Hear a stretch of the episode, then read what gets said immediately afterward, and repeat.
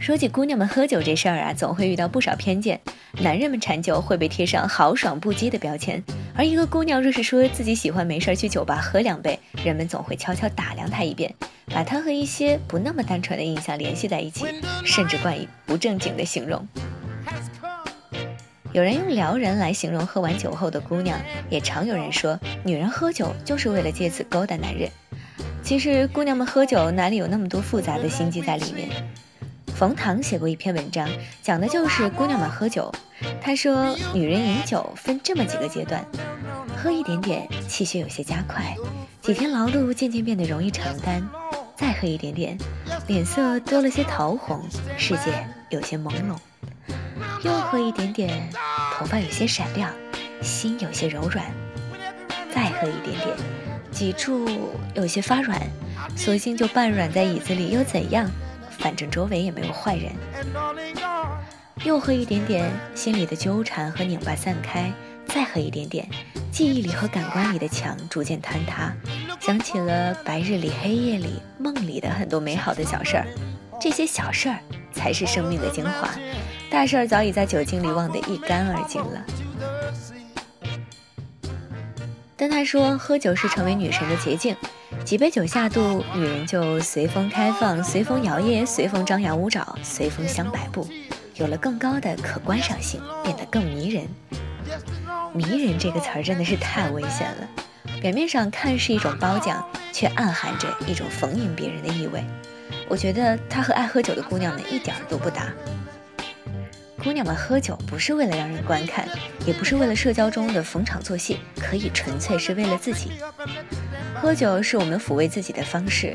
我曾经问过很多女孩，都出于什么原因喝酒？有些回答我很喜欢。我爱这一点的微醺，我爱慢慢让自己红扑扑的小酒。阳光晴好的时候要喝，阴天难过的时候也要喝。酒已经成为我最好的陪伴，它给我灵感，给我勇气，给我生活的意义。要是朝日或者麒麟，我需要配一顿精致的小饭，想自己跟自己高高兴兴吃一顿，喝酒给自己助兴。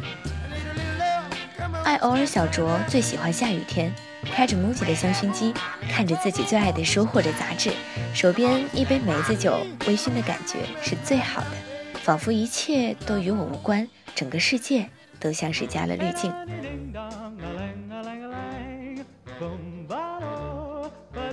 所以啊，酒是姑娘们用来抚慰自己再合适不过的东西，与他人无关，与那些乱七八糟的念头无关，就单纯只是下班之后关上房门，选一个自己最放松的姿势，卸下戒备和一天的疲惫，用这样一杯使人快乐的液体犒赏自己，享受难得独处的时光。而喝酒也是取悦自己的好办法。有几个姑娘因为酒改变了自己的人生方向，放弃百万年薪做花酒。一个姑娘因为一句馋花酒了，就去跑去酿花酒，把它作为一种情感媒介，让更多的人能和生活调情对饮。于是她做出一个叫“时初”的品牌，真做让姑娘们微醺又不醉的花酒。因为喜欢温暖养生的黄酒，但在市面上买不到让人满意的酒，干脆自己去酿了一瓶。作为女孩，她知道姑娘最喜欢什么，需要什么，所以这款酒既有设计感，口感还特别讨姑娘们的喜欢。这些花酒既能撺掇人心，又不至于让人酩酊大醉，最适合姑娘们饮用。酒的名字也像姑娘一样温婉平淡内秀，叫苏珊，叫青梅雅醉。叫小桃红。